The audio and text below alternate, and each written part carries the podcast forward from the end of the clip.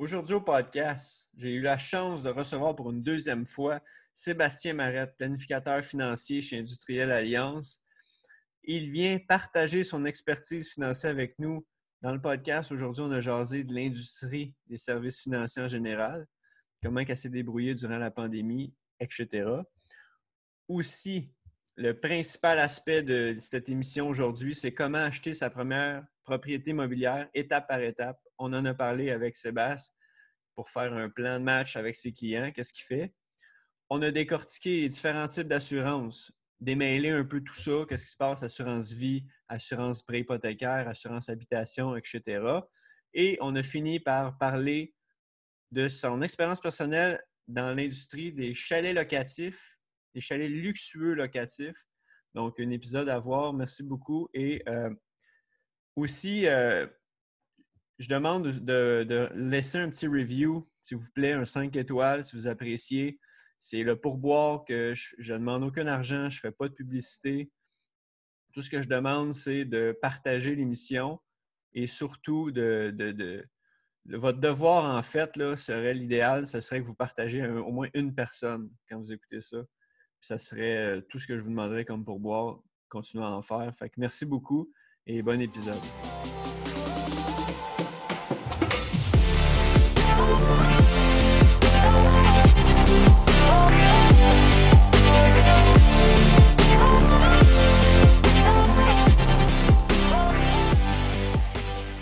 Monsieur Sébastien Marette, euh, deuxième apparition sur le podcast.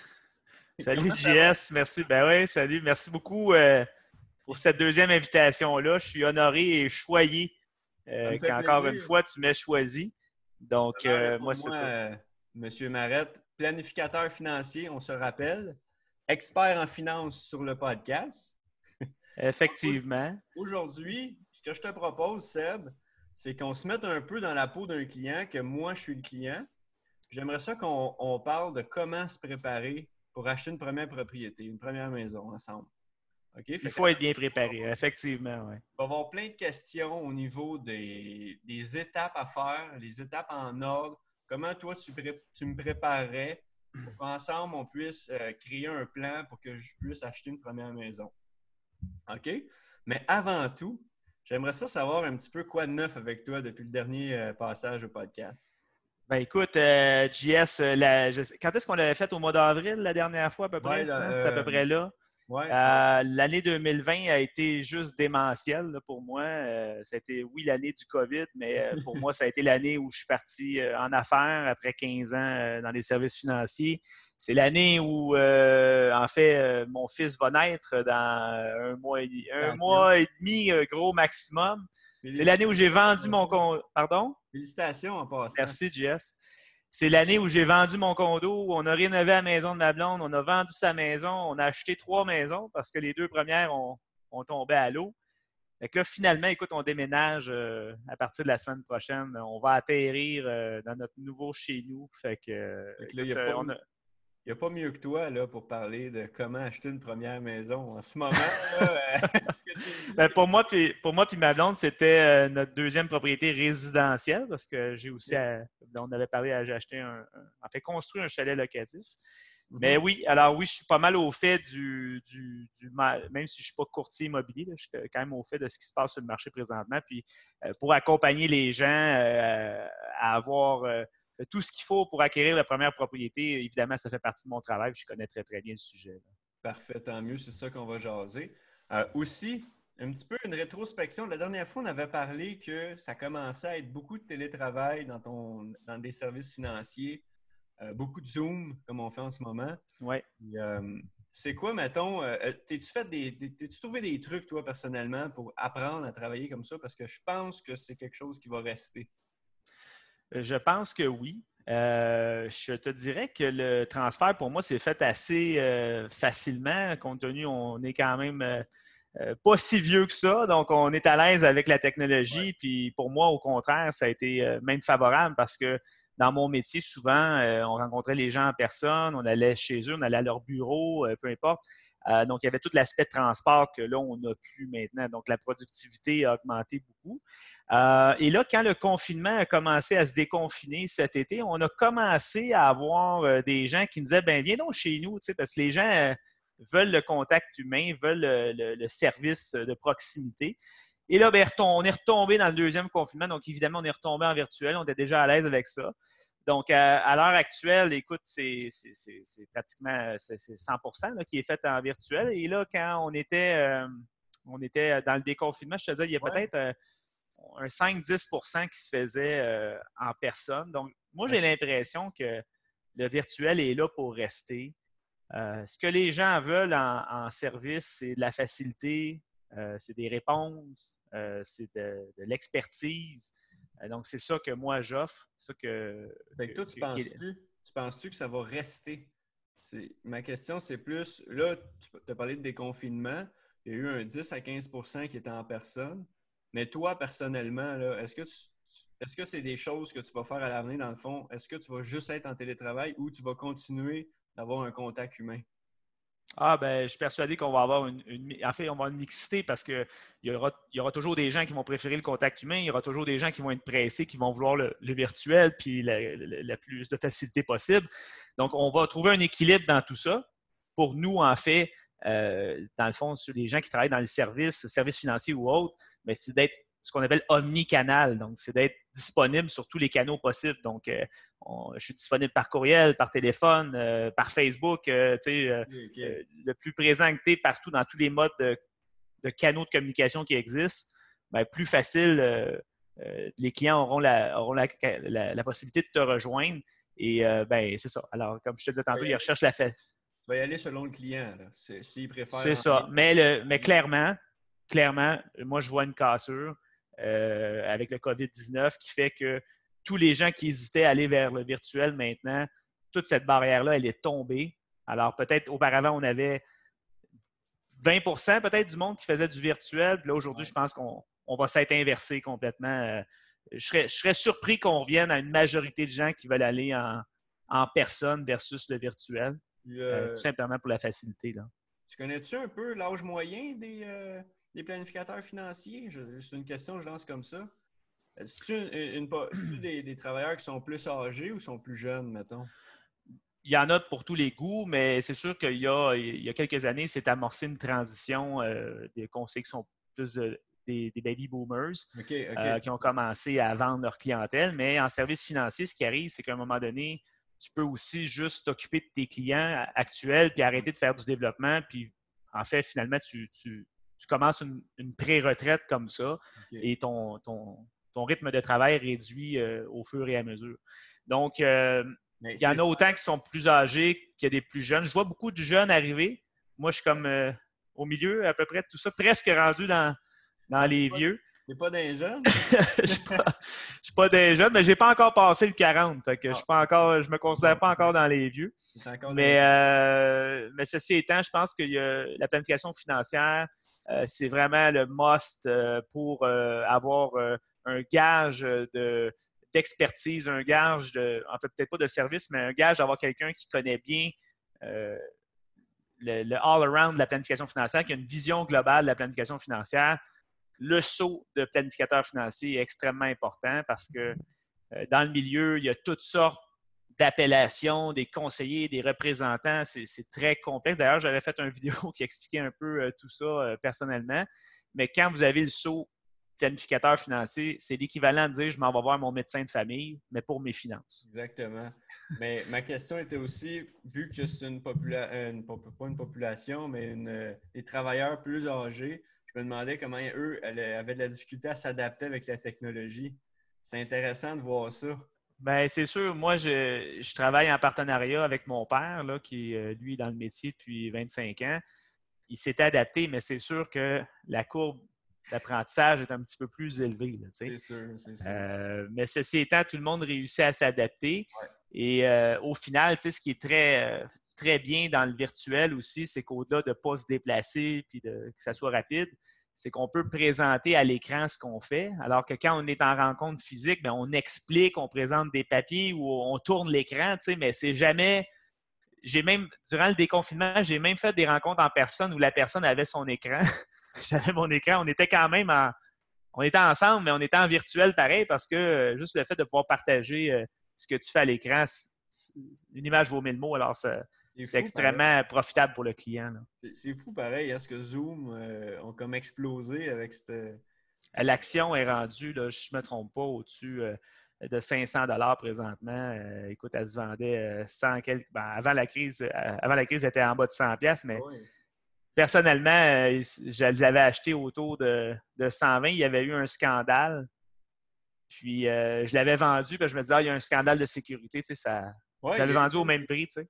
Il y a eu ça au début aussi. Oui, il y a eu ça. Je me suis dit, ah, ça sera peut-être pas la bonne compagnie. je ne suis jamais rentré dedans encore après. Aujourd'hui, elle vaut 500 ah, C'est complètement fou. Malheureusement pour nous, mais heureusement pour eux, c'est un beau projet. Sauf que, savais-tu aussi que les services financiers, c'est euh, l'industrie qui a eu le moins de, de mise à pied ou quoi que ce soit. C'est l'industrie qui a été le moins touchée par la pandémie justement parce que c'était celle qui était le plus facilement transférable euh, virtuellement.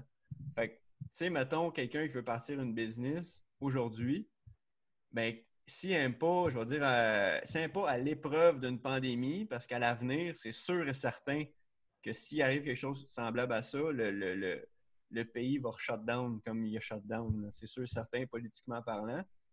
Euh, puis, ce qui est intéressant là-dedans, c'est que si quelqu'un veut se partir en business ou quoi que ce soit, c'est important d'être à l'épreuve pandémie.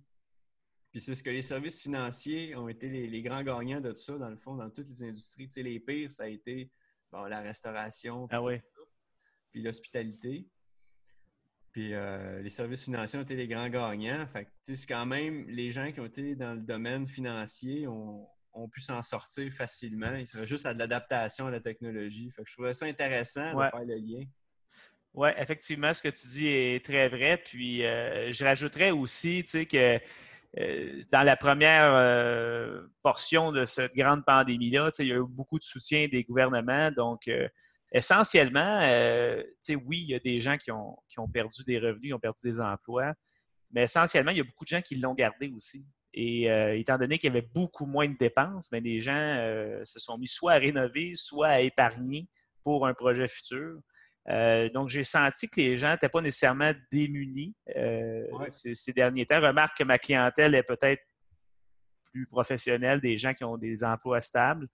Euh, donc, je vois peut-être moins le, en dessous de la pointe de l'iceberg. En tout cas, bref. Mais donc, il y a eu beaucoup de gens qui, c'est ça, ont voulu épargner. Il y a beaucoup de gens aussi qui ont voulu acheter leur première propriété. Quand on a de l'épargne, bien là, la première propriété s'en vient pas longtemps après. Euh, donc, il y a eu un boom immobilier extraordinaire euh, cette année parce qu'il y avait eu comme une espèce de goulot d'étranglement. Toutes les transactions avaient arrêté euh, pendant un, certain temps. Quand ça a ouvert, c'est comme Blue Bonnets, là, c'est tout le monde. on dirait qu'il y a eu une tendance. On dirait que les gens ont voulu comme de, aller, à cause justement du télétravail, aller en banlieue, ceux qui étaient à Montréal. Oui, aussi, c'est vrai ça. Oui. comme moi, je suis à Repentigny, puis des, des, amis qui ont mis leur maison à vendre, puis euh, elle s'est vendue en dedans de trois jours à 80 000 au-dessus du prix demandé. C'était complètement fou. C'est des gens de Montréal.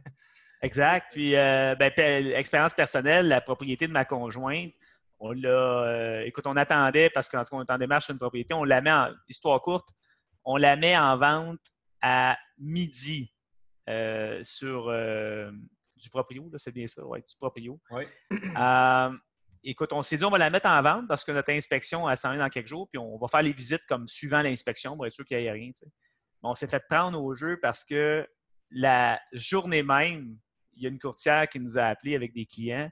Ils ont dit, on vous achète la maison sans même la visiter. Shit. et là, nous autres, on était comme pris de court, tu sais. Puis là, on dit, ben écoute, euh, OK, euh, on va accepter, mais ça va être tant de plus que le prix affiché. On, ils nous donnaient notre prix affiché, puis on leur a demandé un montant supplémentaire parce qu'on s'attendait à tomber en surenchère. Ils ont dit oui. Puis, euh, écoute, ils ont acheté la maison euh, au conditionnel à l'inspection comme n'importe qui. Mais sans aucune visite. Aïe, aïe, c'est complètement fou. c'est complètement fou. Je pense qu'on était pas mal dans le prime euh, du boom là, à ce moment-là. en tout cas, c'est toute une histoire, ça. Justement, euh, on peut commencer à parler de comment on s'est évadé un petit peu dans, l'industrie des services financiers. C'est parti! Tant mieux, mais comment se préparer à acheter une première propriété? il y a sept étapes J'aimerais que je les ai notées, puis j'aimerais qu'ensemble, on puisse comme élaborer ces étapes, surtout toi, donner ton, point de vue professionnel. Donc, en premier, déterminer la capacité d'emprunt. Ça, là, c'est quoi ça veut dire? C'est quoi ton travail là-dedans? C'est quoi tu vas faire? déterminer la capacité d'emprunt, essentiellement, euh, c'est de faire euh, une cueillette de données euh, pour établir jusqu'à quel point on peut se permettre euh, d'obtenir un prêt hypothécaire en fonction des critères établis par les institutions financières. Alors, les critères établis par les institutions financières, ben, c'est établi et euh, c'est une espèce de, de norme ou de balise euh, donnée aux gens pour pas, pas qu'ils s'éventrent avec leur paiement hypothécaire, mais pour certaines personnes, les critères établis par les institutions financières vont être beaucoup trop élevés les gens vont vouloir acheter quelque chose de plus raisonnable. Et pour d'autres, ben, eux, ils vont dire ben non, moi, je veux, ben, je veux acheter beaucoup plus que ça, mais ils vont être quand même obligés de, respecter ces fameux critères-là. Donc, euh, en fait, euh, on va établir une capacité d'emprunt essentiellement à partir du revenu d'emploi. OK. Alors, ce qu'on va regarder au niveau du revenu d'emploi, euh, c'est la stabilité de celui-ci. donc, quand on est salarié depuis plusieurs années dans une entreprise, c'est excellent. Alors, la stabilité, elle est prouvée. Euh, quand on a un nouvel emploi, là, on va avoir besoin peut-être un petit peu plus travailler pour aller chercher des confirmations de la part de l'employeur comme quoi l'emploi est stable et il y aura une pérennité dans cet emploi-là à long terme. Et euh, lorsqu'on est travailleur autonome ou en affaires, normalement, euh, les institutions financières vont requérir deux ans de, revenus d'emploi pour établir le revenu. Par contre, il n'y a rien de noir ou blanc. J'en suis la preuve. Après 15 ans dans les services financiers comme salarié, euh, j'ai pu me financer facilement, même si c'était ma première année comme entrepreneur, parce que euh, il y avait une stabilité dans le même domaine financier. Je n'arrivais pas de nulle part. Donc, euh, tout peut être justifié, mais c'est sûr que si vous êtes un nouvel entrepreneur ou un travailleur autonome qui commence, normalement, il faut aller chercher un deux ans de, revenus d'emploi. Ensuite, bien évidemment, il y aura tous les engagements financiers qui sont en cours.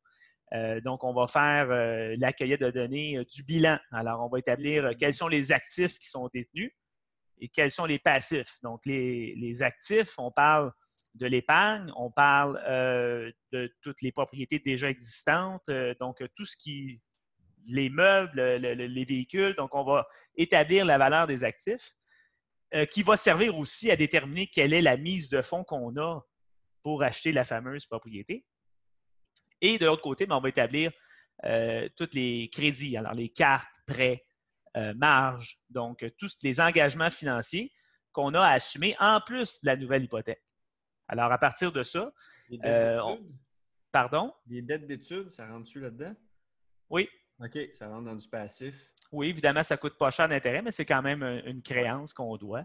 Alors, il faut en tenir compte.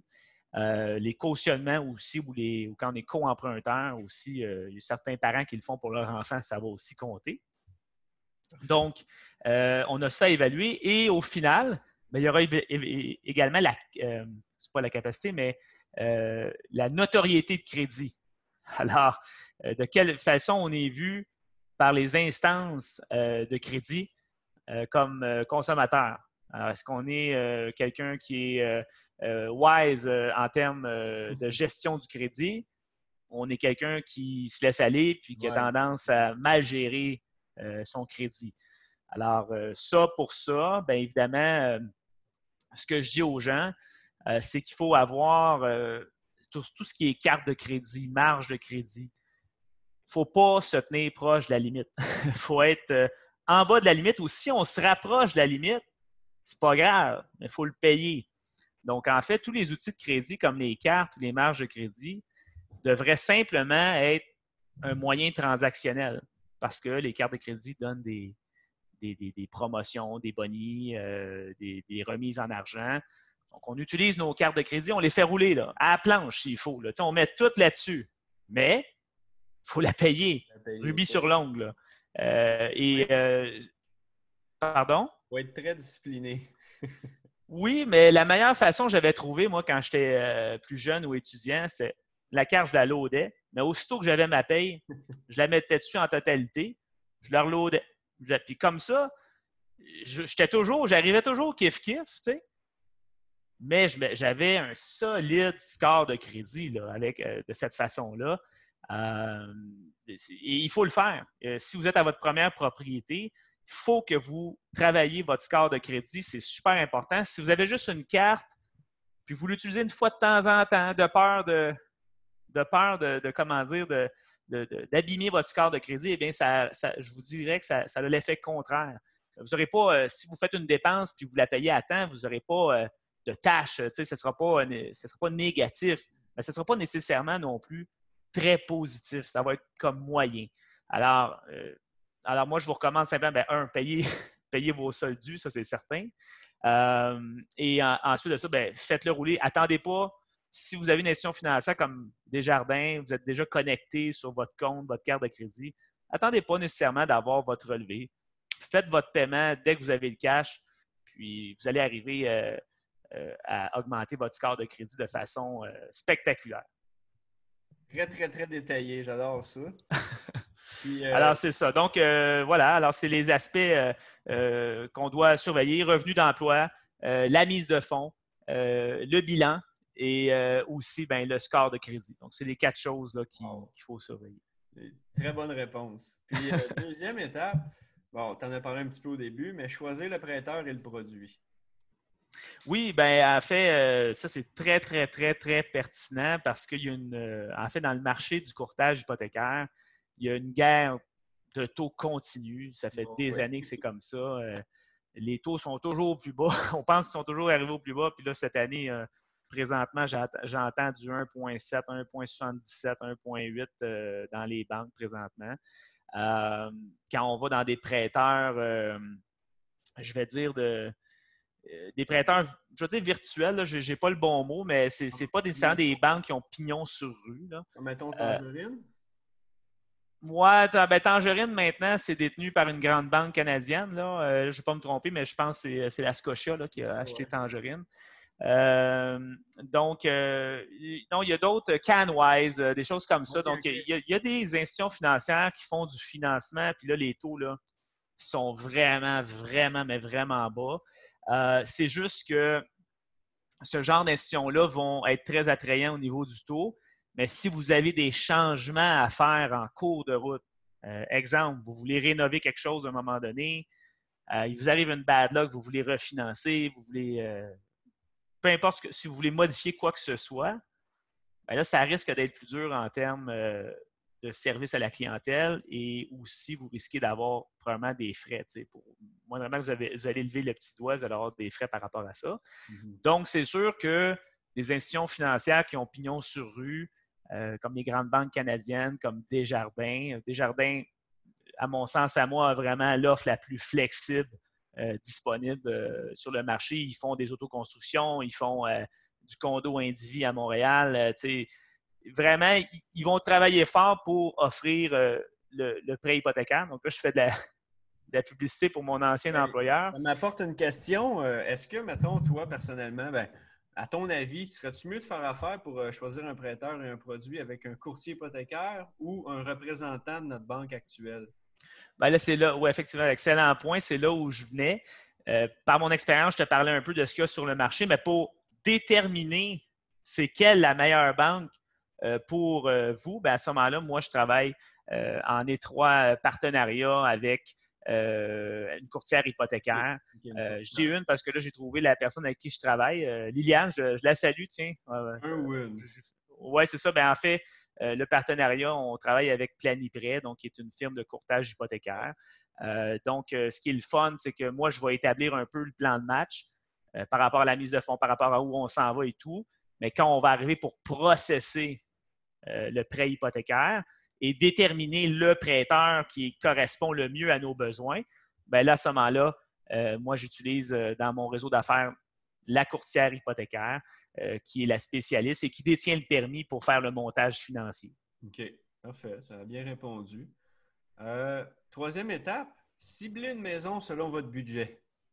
Comment tu prépares ça? Bien, ça, ça, on commence toujours avec ça. Hein. Quand on parle euh, aux gens, avant de leur parler de tout ce qu'on vient de discuter, leur demander Mais qu'est-ce que vous voulez? C'est quoi la, propriété? si vous n'avez pas fait votre propre euh, recherche de ce que vous souhaitez, c'est difficile parce que euh, voulez-vous un condo? Voulez-vous une maison résidentielle unifamiliale?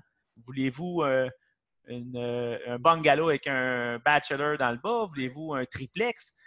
chacune de ces options-là amènent comment dire, une qualification euh, et euh, un plan de match complètement différent. Euh, si on a une résidence qui amène des revenus de location, ben, vous allez pouvoir vous permettre d'acheter plus gros que votre capacité personnelle vous le permet parce que vous avez des revenus de location qui vont rentrer en ligne de route. Si vous achetez un condo, n'oubliez ben, pas les frais de condo parce qu'il coûte cher en tabarouette. Expérience personnelle? oui, j'ai déjà été euh, président de mon syndicat de copropriété. Puis, euh, en tout cas, on avait, euh, on s'était assuré d'avoir assez d'argent pour le futur. le planificateur financier, jamais bien, bien loin. fait qu'on s'était assuré qu'on avait comme un fonds de pension pour notre immeuble à condo. Donc, si vous achetez un condo puis vos frais sont très, très, très bas par rapport au marché, moi, je dirais lumière rouge. Euh, demander les états financiers, surveiller euh, c'est quoi le plan de match, ils ont-ils un plan de gestion de l'actif, c'est quoi les travaux à venir, euh, ils ont-ils assez d'argent pour le faire? C'est vraiment valider, valider l'état du fonds de prévoyance avant d'acheter un condo.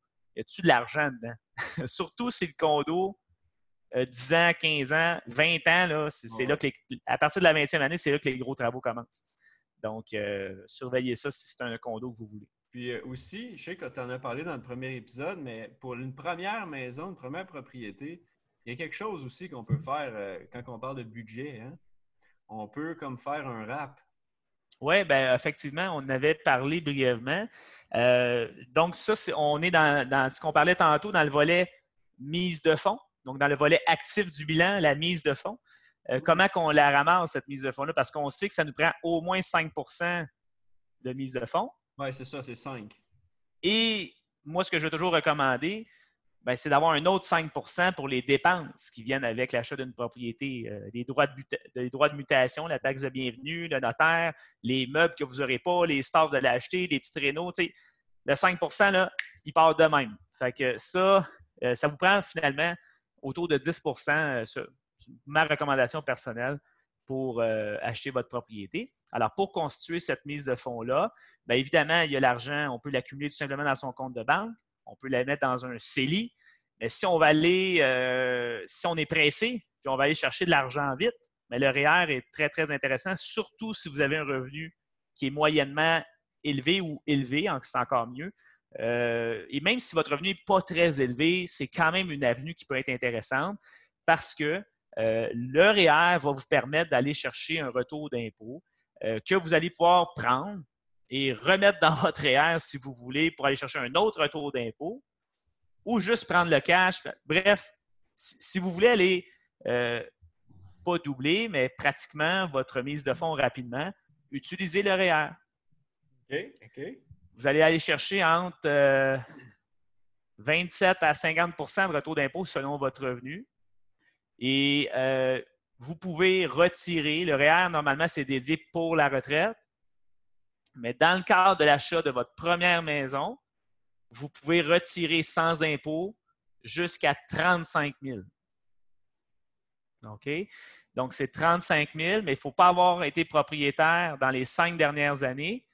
Il ne faut pas que vous ayez habité officiellement non plus avec un conjoint ou une conjointe qui a été propriétaire. Sinon, vous n'êtes pas admissible.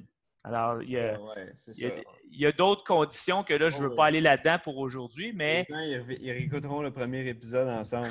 On en parle en détail. Où, ils viendront me voir, mais euh, il y a d'autres choses à, tenir compte, comme euh, de détenir les REER au moins 90 jours dans le REER. Bon, bref. Euh, il, y a, beaucoup, beaucoup de, petites clauses, de petits détails par rapport au RAP. Mais oui, je le recommande. Si on n'a pas, de, si on pas la mise de fonds par d'autres moyens, euh, le REER et le RAP qui est associé sont très, très intéressants. On peut même, je termine avec ça, JS, on peut même faire un prêt REER pour aller chercher le retour d'impôt. Et euh, ça vous coûte à peu près rien, si ce n'est que 90 jours d'intérêt sur le prêt que vous faites. Donc, peut-être un, un 100-200 pièces au gros maximum pour aller chercher un retour d'impôt de plusieurs milliers de dollars. Quand même, c'est intéressant. Là, euh, je ne sais pas si tu veux rajouter quelque chose. Euh, là, on est comme revenu au point 1. J'ai une question qui m'a repopé. Moi, je ne le vois pas le plan. Hein, fait que dans le fond, moi, je t'écoute et je réponds. C'était cibler une, maison selon votre budget. On, en avait, en avais discuté là, que c'est triplex, duplex, maison, condo, tout ça. Je ne sais pas si vous voulez rajouter quelque chose ou on passe à l'autre étape. Ben non, mais regardez ce que, regardez ce que vous voulez. Faites-vous une idée avant de, avant d'aller voir euh, votre planificateur financier, euh, avant d'aller voir quelqu'un en, approbation de crédit hypothécaire. Faites un peu de recherche. Là, essayez de. Je sais que les gens veulent, veulent dire Ah, ben, j'aimerais ça savoir jusqu'à combien je peux emprunter. Fine, ça, on va le faire. Mais qu'est-ce que vous voulez acheter? C'est quoi votre rêve? C'est quoi votre. C'est-tu c'est une maison, c'est un condo, c'est-tu un multiplex? imaginez là, où est-ce que vous voulez vous en aller, là, puis arrivez avec ça. C'est juste ça qui. C'est pas dur, hein? C'est la finalité qu'on veut savoir ce que vous voulez. Rêver, c'est facile. Oui, c'est ça. Si vous rêvez trop, ben, on va vous ramener un peu à terre, là, mais euh, normalement, les gens sont assez. Euh, ben, assez euh, il, y a des, petits calculateurs hein, aussi, des fois, quand tu mets des maisons. Est-ce que c'est précis, ça? C'est-tu bon? On peut se fier là-dessus? Ben, comme dans tout ce qui se fait en ligne, euh, on peut toujours moyenner puis se donner une idée. À peu près une idée, c'est pas le oui, exact. Mais il va toujours rester qu'il y a des détails qu'on ne voit pas ou on peut faire facilement une erreur euh, d'interprétation ou de. On, oublie de rentrer une donnée, puis finalement, ça change complètement la, donne. Donc, oui, euh, les outils en ligne sont bons, mais vaut mieux être accompagné par un professionnel si ce n'est pas votre domaine. Ben oui, c'est sûr. Puis euh, maintenant, quatrième étape, faire une offre d'achat. là, on s'assoit avec un courtier ou euh, du proprio. Ben oui, euh, ben, faire une offre d'achat, moi j'ai eu l'expérience personnelle du proprio. Ça, c'est peut-être pas nécessairement directement lié à mon travail, mais quand même, c'est lié évidemment parce que nous, on est un peu ben volet financier de tout ça, mais là, on est dans le volet plus légal faut se préparer à ça quand même. Là. Ouais, ben oui, absolument. Euh, les euh, et euh, peu importe, là, les demandes. Ben, c'est sûr qu'à ce moment-là, d'avoir un courtier immobilier, c'est la meilleure chose. À... Là, vous avez votre planificateur financier qui établit le plan de match. Vous avez votre courtier hypothécaire qui va processer le prêt hypothécaire, mais celui qui s'occupe de la transaction immobilière, c'est le courtier immobilier. Et euh, à ce moment-là, ben, euh, si, vous faites affaire avec un courtier immobilier, normalement, vous devriez être bien accompagné. Comme dans tout, il y en a des bons, il y en a des moins bons. Euh, et si vous le faites par vous-même, par exemple, moi, j'ai vendu mon conduit du proprio, ben, si moindrement vous êtes habile au niveau administratif, au niveau avec les, termes légaux, les façons de procéder, ben, il, y a moyen, il y a moyen de bien s'arranger. Euh, pour quelqu'un qui est plus manuel, puis lui, les papiers, c'est vraiment pas son dada, je dirais peut-être plus d'aller avec un courtier immobilier parce qu'il y a quand même un, bout de gestion là-dedans là, qui, qui, peut être peut-être compliqué, surtout avec le confinement et tout. Euh, donc voilà, alors euh, soit vous le faites par vous-même, mais renseignez-vous comme il faut. sinon, il existe aussi des fois il y a des, assistants juridiques, là, ben, même avec du proprio, ils l'offrent, ce service-là. Donc, vous pouvez appeler les notaires pour vous, vous, confirmer de ce que vous voulez faire. Euh, mais si vous voulez un service clé en main, c'est le courtier immobilier. Oui, OK, c'est ça. Ouais. Puis euh, ensuite, euh, je ne sais pas si toi tu l'as fait sûrement, mais l'autre étape, c'est faire inspecter sa maison. La, maison, la propriété, en fait. Oh, que oui! une expérience personnelle en lien avec ça? Il faut vraiment faire ça. Là. On, euh, oui, nous, on a eu euh, deux inspections euh, dans notre, tout notre processus personnellement. Et là, je vous parle purement à titre personnel parce que je ne suis pas un inspecteur en bâtiment. Puis c'est ça, c'est ça, c'est lié de loin à mon travail, le volet inspection. C'est le volet, je pense, qui est le moins lié, en fait. Exact. C'est beaucoup plus lié au travail du courtier immobilier. Lui va pouvoir peut-être plus vous accompagner là-dedans. Il va être sur place. Normalement, votre courtier immobilier va être sur place durant l'inspection. Euh, mais les inspections peuvent révéler des choses extrêmement importantes qui vont faire complètement annuler une vente. Euh, ça a été notre cas à nous. Euh, une propriété qu'on a visitée où on a découvert de l'ocre ferreux dans, les, dans le drain français. Et ben, en gros, c'est une bactérie euh, qui se développe euh, dans le drain euh, quand le niveau d'anaph phréatique est, élevé. Ben, ce que ça fait, c'est que ça, ça vient boucher à long terme le drain français et ben, l'eau ne circule plus. Donc, il y a de l'humidité qui se forme autour de la fondation. Ça peut faire craquer la fondation, fissure. ça peut créer des champignons. Puis là, ben, vous ne le sentirez pas, mais il va y avoir de la moisissure dans la maison qui va être néfaste pour la santé des habitants. Et c'est un cancer, ça. sais. Fait que nous, euh, grâce à l'inspection, euh, on a pu euh, voir ça. Et là, on ne voulait pas jeter l'éponge. On a challengé les vendeurs pour qu'ils nous fassent une offre de, de, correctif sur la maison. Mais écoute, le marché était tellement fou que peux-tu croire qu'il y a des gens qui ont été achetés cette maison-là au même prix que au même prix qu'elle était affichée. Il n'y a même pas eu de négociation. Donc, nous, on a débarqué parce qu'on jugeait qu'il y avait un risque important. Ah C'était comme un peu une roulette russe.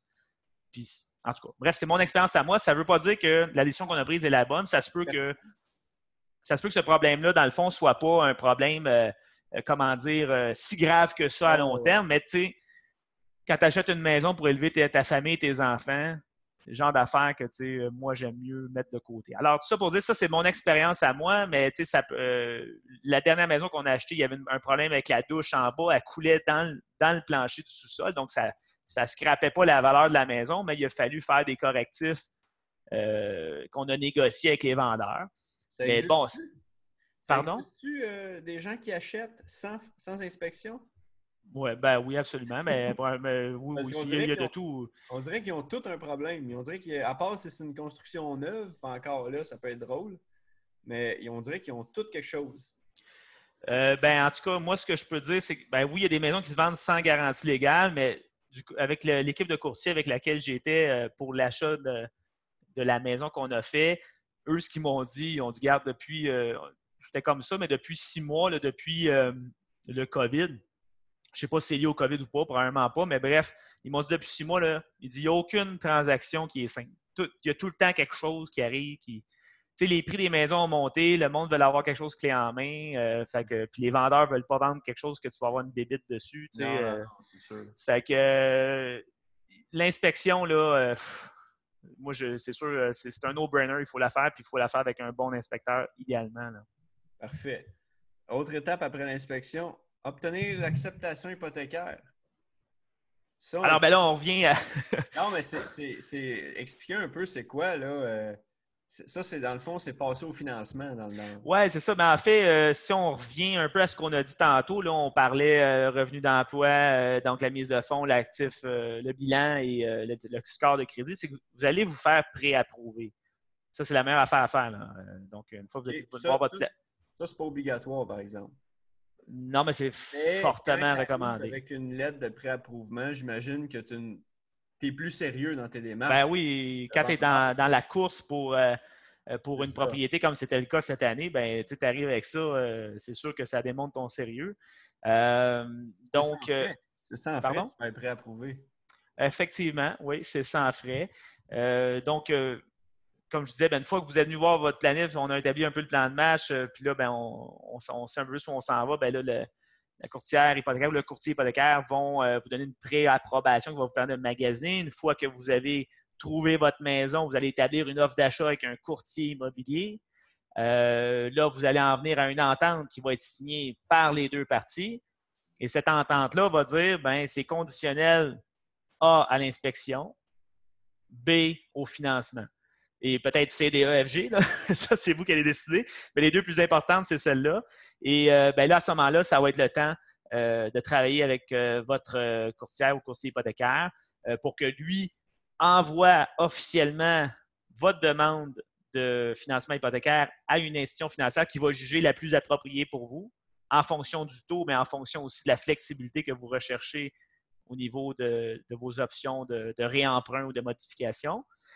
Et là, ben, financière, euh, il y avait des délais cet été un peu plus longs, mais euh, normalement, elle a 10 jours. Là, on laisse en vrai 10 jours, 10-12 jours euh, pour que vous obteniez votre approbation hypothécaire finale.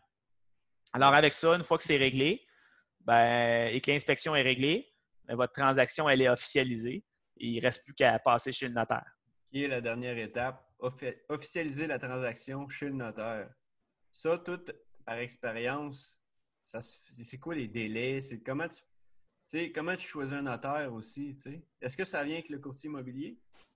Ben, c'est toujours euh, à l'acheteur de choisir. En fait, euh, je ne veux pas que les courtiers immobiliers me lancent des, pierres ou les notaires, là, mais de, mon expérience, je veux dire, je quand, comme tu as dit j'ai une bonne connaissance, mais je ne suis pas spécialiste là-dedans, mais de, ma connaissance, c'est à moi, normalement, ce peut-être pas une obligation légale, mais normalement, c'est toujours euh, l'acheteur qui va choisir son notaire. Son notaire, personnellement, j'aurais tendance à choisir un notaire qui est dans le secteur où on achète la propriété parce qu'il connaît les cadastres, il connaît.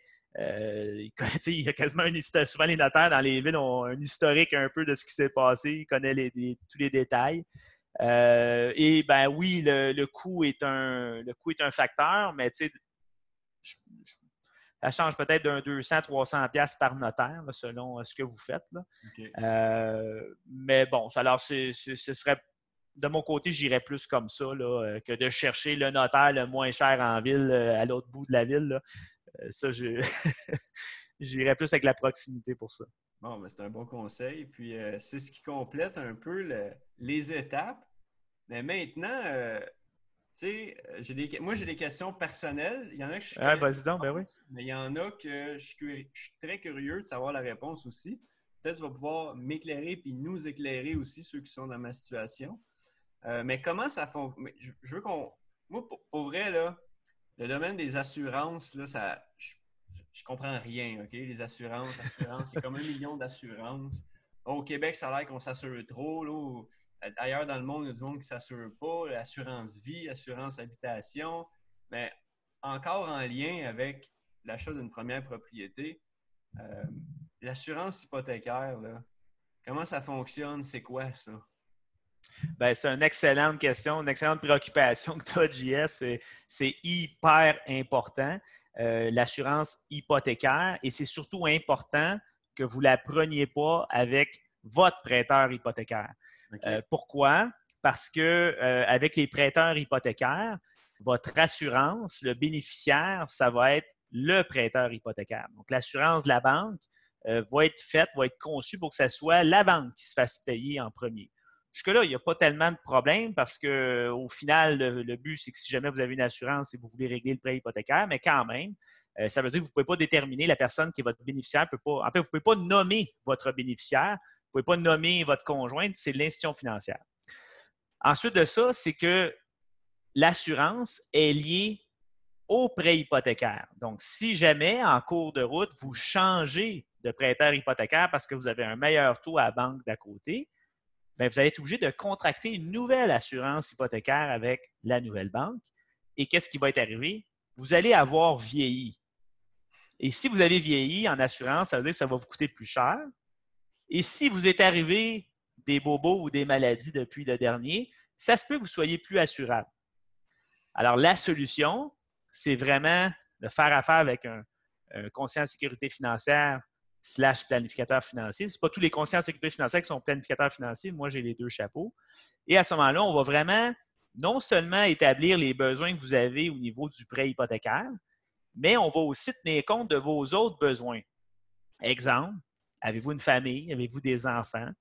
Euh, si jamais il vous arrive de quoi, est-ce que c'est suffisant de rembourser le prêt hypothécaire pour que la conjointe ou le conjoint subvienne aux besoins de la famille?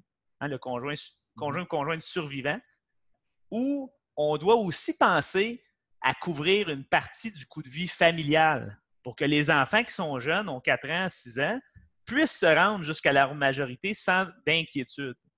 Ou sans que votre conjoint soit obligé de se trouver une autre personne plus fortunée pour arriver. Et euh, au final, ben, en fait, les protections qu'on offre, elles sont liées, elles sont personnalisées. On tient compte de ce qu'on fait, l'inventaire de ce que vous avez comme protection. Si vous avez des assurances au travail, on va en tenir compte. Donc, c'est arrivé des fois où les gens disaient ben, Je suis assuré à, chez Desjardins pour 500 000 pour mon prêt hypothécaire. Puis là, il est arrivé chez nous et je dis ben, Tu n'as pas besoin de 500. Tu as déjà une assurance collective qui te couvre pour un montant. Mhm. Alors, on va y aller à un montant inférieur. Euh, en fonction, finalement, on fait vraiment une analyse très précise des besoins de la personne, puis on leur donne juste ce qu'il faut euh, comme assurance et non trop, juste pour dire qu'on assure pour assurer. Euh, et au final, les assurances que vous prenez quand on parle d'un prêt hypothécaire, normalement, on va parler d'assurances temporaires qui vont être peu coûteuses. Mais une fois que vous avez l'approbation d'un assureur, vous, avez un droit acquis. Donc, si vous prenez une assurance pour 20 ans, par exemple, bien, pendant les 20 prochaines années, vous aurez le droit de convertir cette assurance-là dans une assurance permanente sans que vous soyez obligé de vous justifier à nouveau au niveau de votre assurabilité. Donc, si, euh, quand on fait une assurance comme ça, il faut euh, faire une déclaration d'assurabilité pour déterminer si on est réellement assurable. Dans la plupart des cas, 80% euh, et plus, ça va, ça va bien fonctionner. et on peut, d'ici les 20 prochaines années, convertir une partie ou la totalité de cette assurance-là dans une assurance permanente qui là va devenir plus une, façon de créer de la richesse pour la famille en plus de la protéger. Donc, on va s'assurer que l'argent qu'on paye dans une assurance, il va avoir un versement un jour. OK, OK. Donc là, je suis peut-être un peu dans, le technique. mais, euh, mais il y a le volet, donc ça, c'est l'assurance vie, mais aussi, il y a le volet invalidité. Donc, si vous ne mourrez pas, mais vous avez un, accident XY, vous faites du ski, vous vous cassez quelque chose, vous ne pouvez plus aller travailler, mais ça se peut que vous ayez des assurances collectives au travail qui vont vous couvrir pour une bonne partie de votre revenu. Mais je vous le dis, là, la très grande majorité des assureurs euh, qui vous assurent au niveau collectif, bien, vous allez avoir une diminution de salaire pareil. Là. vous allez avoir 80% 70% 60% de votre salaire, peut-être moins. Mais si la majorité des gens, là, ils arrivent à peu près kiff-kiff quand ils achètent une maison. Donc, si on leur enlève 30% du salaire, là, ils coupent où dans leur budget? C'est ça. sais, bien souvent, ils ne pourront pas couper parce qu'ils ont besoin d'à peu près tout ce qu'ils dépensent pour, pour survivre. Donc, c'est pour ça que même si on a une assurance collective, invalidité, c'est important d'aller chercher un complément qui euh, est un avenant sur les produits d'assurance vie qu'on vend euh, chez nous. Donc, euh, et c'est à peu près ça, je te dirais, Jess. Puis au final, là, je, vais, je vais avoir l'air de donner le beurre l'argent du beurre. Mais c'est quoi? C'est que ça coûte moins cher que dans n'importe quelle banque, toutes ces assurances-là. Caroline. C'est fou, hein? Parce pourquoi ça coûte moins cher? C'est parce qu'on fait l'assurabilité. On va déterminer l'assurabilité. Et à ce moment-là, bien, euh, bien souvent, les gens sont, jeunes, sont en bonne santé. Et ça coûte bien moins cher que dans une institution financière où le risque est calculé de façon collective. OK. Puis là, mettons, là, tu as parlé beaucoup, là. Mais, euh, j'ai l'impression, par de la façon dont tu m'as regardé, là, que j'en ai, j'ai donné trop de détails techniques, là. trop de détails techniques, oui, là. Mais, euh, en, te posant une question, je vais répondre à la mienne. Euh, là, tu as parlé de l'assurance vie également. Là, là j'ai parlé de l'assurance vie et invalidité.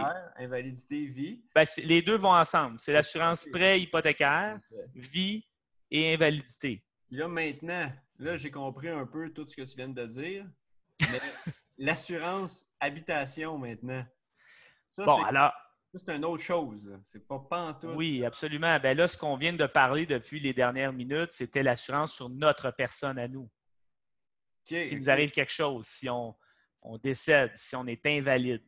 Alors, ça, c'est l'assurance sur la personne. Elle est extrêmement importante. Hein? Euh, ben qu'est-ce qui est le plus important, une personne ou un bien matériel? Donc, en tout cas, tu vois, Alors, elle est très importante, mais souvent, les gens vont il y en a certaines personnes qui vont la laisser de côté parce qu'ils trouvent que c'est un paiement pour rien, tu sais, mais c'est un paiement pour rien jusqu'à temps qu'il t'arrive quelque chose. Euh, c'est ça. Et de l'autre côté que tu viens de parler, bien, on a l'assurance de dommages sur la propriété. Elle est obligatoire, celle-là. Tu vois comment c'est bien fait dans la vie. On, on est obligé de s'assurer pour notre véhicule quand on va sur la route. On est obligé de s'assurer pour notre maison quand on passe chez le notaire. Le notaire va vous le demander. Euh, en cas que votre maison passe au feu, en cas euh, que votre maison ait des dommages, des, mm. alors il faut une assurance sur votre maison. et ça, ben, au niveau de l'assurance de dommages, il n'y a pas de solution miracle. Il faut magasiner. C'est aussi simple que ça. Autant un assureur comme nous, on en fait chez IA Groupe Financier, une fois sur trois, on va avoir le meilleur prix à peu près. C'est à peu près ça la, moyenne. Euh, mais il y a deux fois sur trois qu'on n'est pas les meilleurs. Fait que, à ce moment-là, la seule façon de le vérifier, c'est que vous magasiniez. Ou il existe aussi euh, des courtiers en assurance de dommages qui font le travail, qui vont quand même avoir accès à plusieurs compagnies, mais ils n'ont pas toujours accès à toutes les compagnies. Euh, donc, c'est important que vous fassiez votre travail aussi. Je vous dirais d'en faire peut-être trois appelez trois compagnies. Une fois que vous en avez fait trois, vous avez pas mal euh, une, bonne idée de ce que vous pouvez avoir comme protection. Et euh, de ce côté-là, ben, c'est important de vérifier euh, pour votre maison la valeur de reconstruction qu'on établit. Est-ce qu'on vous garantit la reconstruction si jamais il arrive de quoi? aussi toutes les franchises que vous avez et les limitations au niveau de tout ce qui est dégâts d'eau. Hein, parce qu'il y a dégâts d'eau en haut du sol, il y a dégâts d'eau en dessous du sol, il y a la fuite de la valve d'aqueduc. Il y en a. L'assurance de dommages, ça aussi, il faut un permis euh, spécial pour faire ça. Euh, nous, on fonctionne par référence. Euh, si, vous, si vous voulez une assurance habitation, je, peux, je peux vous en faire une, mais je fonctionne avec des spécialistes qui sont chez nous pour ça. Et voilà, bien, évidemment, il y a moyen, quand vous prenez, mettons, quand vous prenez des services financiers avec moi, que ce soit pour construire votre mise de fonds ou une assurance, bien évidemment, vous avez un rabais supplémentaire sur votre assurance maison à ce moment-là. Mais bref, euh, tout ça pour dire que même si vous la faites avec moi, mm-hmm. moi, je vous recommande de quand même faire euh, au moins euh, deux autres soumissions ailleurs pour être sûr que vous ayez le, meilleur prix. Bien, super bien répondu. Là, ça, ça a clarifié au niveau des assurances, mais c'est un, monde, je trouve, assez. Sais, on, est reconnu, j'ai déjà entendu dire que les Québécois, on s'assure pour tout. Oui, oui et non. Ben oui et non, je te dirais, ça, ça dépend toujours. Souvent, les gens qui aiment la, qui sont hein, euh, prudents, euh, qui sont un peu plus anxieux, vont peut-être être plus sujets à, avoir d'assurance. Il y en a d'autres qui sont hyper confiants, trop confiants. Moi, il ne m'arrivera jamais rien. Sauf que, alors c'est ça. Pour ces gens-là qui, qui, qui, sont trop confiants, il existe des produits qui permettent euh, d'avoir un retour sur investissement. Donc, pour éviter s'il arrive à rien, effectivement, d'éviter de payer dans le vide, ça existe. On a des solutions. Euh, mais euh, je te dirais, je ne sais pas, en fait, Jess, euh, il y a autant de gens qui vont acheter des garanties prolongées pour des, électroménagers, puis il y en a qui vont être capables de, de peut-être se surassurer, oui. Moi, ce que je peux te dire, c'est que quand je fais mon travail pour analyser les besoins d'une personne, je ne vais jamais en surassurance, jamais, jamais, jamais. Je vais toujours faire ma recommandation. si la personne veut aller plus bas, je vais dire OK, mais tu sais, ma recommandation, c'est ça. À partir de là, si tu veux aller plus bas, tant mieux. Au moins, tu en prends une. Euh, mais tu sais, les gens aussi ont des objectifs différents. Il y a des gens qui, vont dire Moi, ma maison, c'est 50-50, ça va être 50-50 aussi s'il arrive de quoi. Mais la majorité des gens vont plus dire Regarde, si jamais il m'arrive de quoi, là, moi, je veux que ma femme, je veux que mes, mon mm. conjoint, mes enfants, il n'y ait pas de quiétude avec l'hypothèque, que ça soit payé. il y a différentes approches. On va s'adapter euh, aux besoins des gens. Puis euh, ça conclut un peu les, ça conclut les assurances puis les maisons, mais je sais que moi je te connais personnellement. Je sais que j'aimerais que tu nous parles d'un projet que tu as personnellement à propos du chalet locatif. Ça n'a pas rapport avec comment acheter une première propriété, mais je trouve ça pertinent des étapes que tu as prises pour euh, la construction du chalet? Comment tu es arrivé avec ça? Quel, moyen tu utilises pour louer ton chalet? Puis peut-être les projets futurs qui s'en viennent. Si tu peux un petit peu nous parler de ça. Oui, ben écoute, euh, je pense qu'on avait parlé brièvement la dernière fois. Euh, en, fait, ben ça, c'est né, c'est né de plusieurs choses, cette aventure-là d'entrepreneuriat, parce que c'est vraiment de l'entrepreneuriat pur, là, dans le sens que on a monté un projet d'A à Z, puis on s'est mis à louer ça alors qu'on ne connaissait rien là-dedans. Euh, donc, euh, euh, moi, dans le fond, tu veux savoir comment moi je suis arrivé à ça? Premièrement, c'est quoi le projet? Puis après, comment tu as fait pour arriver à, ça? Ouais. Ben, écoute, je vais t'expliquer mon histoire, puis tu me diras si j'étais à la bonne place. Là. je pourrais corriger. Non, c'est ça, il n'y a pas de script, il n'y a rien. Oui, c'est ça. Alors, euh, ben, écoute, nous, on avait comme euh, un amour de la région de Charlevoix depuis euh, plusieurs années. On allait là jouer au golf, faire du ski et tout. puis, au 60e anniversaire de, ma mère, on a loué un chalet qu'un ami de mon frère, lui, avait construit là-bas. Donc, dans un nouveau domaine, aux frontières de Baie-Saint-Paul et des éboulements.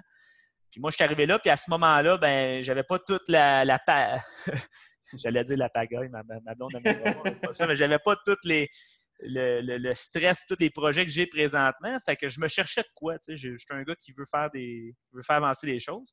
J'avais de l'argent, puis il n'y avait pas nécessairement d'enfants à venir, il n'y avait pas d'achat de maison avec mon ex-conjointe. Fait que euh, je disais, euh, je me promenais dans la rue, je disais, j'ai des terrains vides, tu sais, si lui l'a fait, pourquoi moi je le ferais pas? Et là, euh, j'ai commencé à faire mes recherches, comment ça fonctionnait pour l'achat du terrain. Euh, au début, euh, au début, euh, j'étais là avec mes parents, puis ils riaient, ils ne croyaient pas vraiment que j'allais arriver à ça. Mais finalement, c'est quoi? Non seulement j'y suis arrivé, mais eux-mêmes sont dans le projet maintenant. Parce que je me cherchais, je me cherchais un partner. au départ, dans mes amis, pour avoir quelqu'un avec qui faire ce projet-là, parce que je trouve toujours ça plus le fun de faire un projet à deux mmh. personnes. Et finalement, ben, il n'y avait pas personne qui avait le même intérêt ou attrait ou les, les moyens de le faire avec moi. Fait que finalement, euh, en parlant avec mon père, ben lui, euh, il fait longtemps qu'il souhaitait s'acheter un chalet, fait qu'il a embarqué. Puis ma mère qui était réfractaire, elle a embarqué aussi. Et euh, heureusement qu'elle est embarquée parce qu'elle a tellement une implication importante et extraordinaire présentement dans la gestion du chalet que si elle n'était pas là, ça, ça serait, ça serait beaucoup plus compliqué. Euh, donc, ceci étant dit, euh, ben, il a fallu trouver, euh, en fait, on était chanceux parce que le promoteur sur place, lui, connaissait bien le fonctionnement, savait quel permis aller demander, quel entrepreneur prendre pour excaver le terrain, construire le puits artésien, construire la fosse septique parce que là-bas, il n'y a pas d'aqueduc. et il nous a référé à des entrepreneurs de la région pour qu'on leur donne le mandat de construction.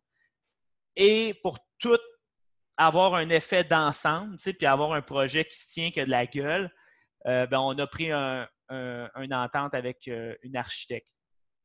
Donc, euh, je te dirais que ça, il y a un coût à ça, avoir un architecte, mais quand tu montes un projet de A à Z, c'est bien, bien, bien utile d'avoir ce genre de personnes-là parce que ton projet, à la fin, il va se tenir. Il n'y aura pas de l'air construit de façon Walt Disney un peu. Là, dans le fond, il va avoir un effet d'ensemble. c'est comme ça. je peux le dire. Et donc, ben, c'est ça. Alors, euh, on en est venu à construire euh, ce chalet-là euh, et faire les démarches pour l'enregistrer comme résidence touristique. Et quand tu as une résidence touristique, ben, ça te permet d'avoir, en fait, ça te permet de déclarer tes revenus comme des revenus de location euh, commerciale. Donc, en fait, je dis commercial, ce peut-être pas le bon mot, mais euh, on est enregistré au niveau de TPS, TVQ. Donc, tous les revenus, c'est la location court terme, hein, soit dit en passant, mais c'est du 30 jours et moins. Euh, donc, c'est considéré comme un, revenu taxable. Alors, on charge à TPS, TVQ à tous les gens qui viennent chez nous. Mais en échange, sur la valeur de construction, on a tout récupéré notre TPS, TVQ. Donc, tout ce qu'on a payé pour construire la maison, ça nous a donné un gros retour de taxes qu'on a utilisé pour meubler la résidence. Euh, donc, de cette façon-là, il y a un certain euh, avantage financier, si on peut dire. Et euh, ben, une fois qu'on a, qu'on a construit la maison, il fallait commencer à la louer. Et ben, là, c'est là que j'ai découvert Airbnb. Oui, tu es encore là-dessus. Hein? Je suis là-dessus, mais autant que c'était un moyen extrêmement populaire pour aller chercher euh, des locations euh, au départ, surtout parce qu'il y a beaucoup de clientèle externe au Québec qui vient d'Airbnb, les Français, les gens des États-Unis et tout. Euh, autant que depuis le COVID, les gens qui sont venus chez nous, c'était surtout par le biais de notre site personnel. Donc, ben, en fait, il existe des sites web d'annonces classées, si je peux dire. Le nôtre qu'on a pris, c'est chaletalloué.com. Mais ce lien, cette annonce-là, euh, elle est liée directement au site que j'ai construit. Donc, j'ai construit un site web pour la première fois de ma vie. Ben, ce n'était pas la première, mais le vrai premier, c'était lui. Mais aujourd'hui, c'est quand même assez facile de le faire. C'est quoi le, site? Le site, c'est, le site, c'est chaletauxénith.com. Chaletauxénith.com, je vais le mettre dans les notes aussi pour le podcast. Ah, ben oui, certainement. Vous irez voir ça. Puis, en fait, ben, la plateforme qu'on a utilisée, c'est Wix. c'est Jean-François Cyr, notre ami du gym, qui m'avait référé cette plateforme-là. Donc, ça va très, très bien. ça nous permet de connecter des comptes Stripe qui nous permettent de permettre aux gens de payer par carte de crédit, puis tout ça, c'est connecté avec PayPal. Donc, il faut faire, euh, faut tout faire agence, cet arrangement-là pour que ça soit fonctionnel. Et euh, c'est ça. Puis là, ben, j'ai créé une page Facebook. Je, je, fais un peu de publicité là-dessus euh, à temps perdu. il y a du bouche-à-oreille, bien sûr, qui se fait. Là. on a des clients récurrents. Euh, donc, puis, euh, il faut aussi faire la comptabilité. Hein? Fait que quand tu des TPS, TVQ à, ramasser, il faut que tu les envoies au gouvernement. Fait qu'à chaque trois mois, d'ailleurs, il faut que je le fasse là. Il me reste euh, quelques jours pour faire ça. Donc, donc c'est ça. Il y a le volet comptable. il y a aussi le volet gestion des fournisseurs, gestion des, des, gens qui nous épaulent dans ce projet-là, parce qu'évidemment, c'est à Charlevoix. Hein? et toute la viabilité du projet vient du fait qu'on n'y va pas tout le temps. on y va euh, quelques fois par année, mais le, chalet est dédié à la location, donc on n'est pas sur place. Et ça nous prend des gens de confiance euh, pour euh, entretenir le spa, faire les ménages. Surtout que le COVID, il faut vraiment avoir des, mm-hmm. normes sanitaires très strictes. Alors, donc c'est ça. Alors, il faut gérer ces gens-là, puis il, faut, il faut les surveiller, il faut s'assurer que le travail est bien fait. Donc, je te dirais que nous, on le fait 100% euh, en mode autonome. Et c'est ce qui fait la différence entre avoir une rentabilité ou probablement arriver kiff-kiff, voire euh, peut-être avoir des pertes. Euh, puis en même temps, ça nous fait un pied à terre à Charlevoix ou quand on va aller là-bas, tu sais, puis on va aller faire du ski. J'ai pas eu la chance encore d'y aller, mais j'ai vu des photos, puis pour vrai, c'est clairement un chalet luxueux, là, avec toute une vue en vite sur un, en montagne en plus, là, c'est complètement. Là, tu m'en parles, puis mes parents sont là présentement, puis là, euh, je les envie parce que c'est encore les couleurs, puis. Euh, ouais. Euh, écoute, c'est vraiment l'attrait, effectivement. Moi, je suis un gars qui aime l'eau, qui aime les vues, là, puis quand tu montes les, les marches du, du, premier étage, puis tu vois la baie vitrée avec la vue sur le fleuve, les coude, la montagne ben, écoute, tu t'en lasses juste pas, tu sais. Tu ne tannes pas de cette vue-là. Une question, euh, un point de vue entrepreneurial, justement, à travers tout ce projet-là. Comme c'est un projet entrepreneurial, je vais te poser la question suivante. C'est quoi, c'est quoi la, pire erreur que tu as faite? Quelle erreur que tu as faite là-dedans? Puis quelle leçon tu en as tiré de cette erreur-là à travers tout le processus? L'erreur, c'est bon ça comme question tu me remets, euh, tu me fais réfléchir. L'erreur. C'est ça, que je voulais. L'erreur. Qu'est-ce que tu ferais différemment? Qu'est-ce que tu as fait puis que tu as dit Colin? Puis, puis qu'est-ce que ça t'a apporté? Qu'est-ce que tu ferais différemment? Ben écoute, c'est sûr qu'on apprend énormément à travers tout ça. Euh, au départ, euh, je me rappelle, j'ai acheté le terrain par téléphone, tu sais, que le promoteur, je n'avais pas négocié, mais on s'est repris sur autre chose. On a, on a négocié une entente pour euh, excaver le terrain, aménager le terrain. Fait que ça, on a gagné là-dessus. Mais au départ, j'avais comme pas fait vraiment mon, mon, mon tour. Je, voulais que ça, je voulais avancer. Puis là, ben, on, a acheté un terrain qui, nous semblait bien. Puis finalement, il est exceptionnel. Je ne oh, regrette pas du tout. Mais on aurait peut-être pu mieux euh, planifier ça. Et euh, l'autre aspect, ben, en fait, là, on, est justement sur un deuxième projet là-bas. Euh, là, vraiment, on a pris euh, tous les services d'architecte pour qu'elle nous accompagne pas à pas. Et ça veut dire que ça, c'est dans la conception de, la propriété, mais aussi euh, dans la gestion des soumissions avec les entrepreneurs. Donc là, cette fois-ci, on va faire soumissionner trois entrepreneurs, alors que la dernière fois, on avait pris celui qui nous avait été référé. On n'avait pas fait, on n'avait pas fait toutes ces recherches-là. Fait qu'on a peut-être, puis on a été chanceux parce que la construction, elle est A1, il n'y a pas de problème. Mais euh, je me rappelle qu'avec l'entrepreneur, quand tu sais, là-bas à Charlevoix, c'est. En tout cas, il y en a qui fonctionnent par poignée de main, puis les papiers, ça ne veut pas dire grand-chose, en tout cas. fait que, à la fin, quand on a voulu recevoir l'immeuble, justement, on l'a fait inspecter, puis ça a été le bordel. À partir de là, l'entrepreneur n'était pas content, puis il nous voyait comme des gens euh, qui, étaient à problème juste parce qu'on avait fait une inspection. Fait, fait, que je te dirais, dans le fond, au final, euh, je dirais juste de de bien se préparer, puis de faire son. Euh, d'être diligent, puis euh, de faire soumissionner des gens, de, vérifier les autres projets qui sont dans le secteur, si vous construisez quelque chose de neuf ou si vous achetez quelque chose d'existant, vérifiez les autres maisons parce que tu vois, ça fait déjà ça fait deux ans là, que c'est ouvert, ce chalet-là. Puis cet été, je suis allé voir un domaine qui est sérieusement là, à 4, 4 km de chez nous. Puis je ne le connaissais pas, ce domaine-là, mais c'est un très beau domaine qui existe, c'est différent. Euh, mais je ne connaissais pas mon propre concurrent. Je connaissais pas mon plus proche concurrent ou mon, comment dire, l'autre possibilité que j'avais à, très à, proximité de où est-ce que nous sommes. Donc, c'est ça. Alors, c'est peut-être plus de, bien prendre son temps puis d'évaluer toutes les options avant de, de Être pressé, mais patient. C'est ça. De faire Exact. Puis encore là, c'est pas évident parce que quand tu es à distance, tu as 4 heures de route, euh, tu te dis, ben là, je peux pas aller là toutes les fins de semaine, fait en tout cas. Euh, donc, euh, c'est ça. Je te, donc, je te dirais, voilà, à faire. Parfait, ça. Ben, être un peu plus patient. Merci beaucoup, Seb. Puis écoutez, sérieusement, si vous avez besoin d'un planificateur financier, allez voir Sébastien Marette. Si vous voulez une vue écœurante, hiver, là, allez faire de la raquette, allez voir le beau paysage de Charlevoix. Chalet Les Zénith, je vais le mettre dans la description du podcast. Vous pourrez aller voir ça aussi. Puis écoute, Seb, encore une fois, là, pour la deuxième fois, merci beaucoup de ton temps. Ben, merci, JS. Euh, écoute, c'est tout un honneur à chaque fois de, parler. C'est une belle tribune euh, que tu m'offres. J'espère euh, apporter une belle valeur ajoutée à tes auditeurs. C'est ça que, moi, je te donne en échange. C'est exactement ce que tu fais. voilà. Donc, écoute, toujours un plaisir. Puis j'espère qu'il y aura une troisième fois. C'est ça, c'est sûr. Puis en vrai, parce que c'était supposé être en vrai, puis là, on a reconfiné. Ouais, puis là, on est vendredi, il devait avoir une bière avec ça, mais garde, euh, on va se reprendre. Oui, on va se reprendre, ça, si tu peux être certain. Fait que merci beaucoup, Seb. Hey, merci, euh, Jess. À la prochaine.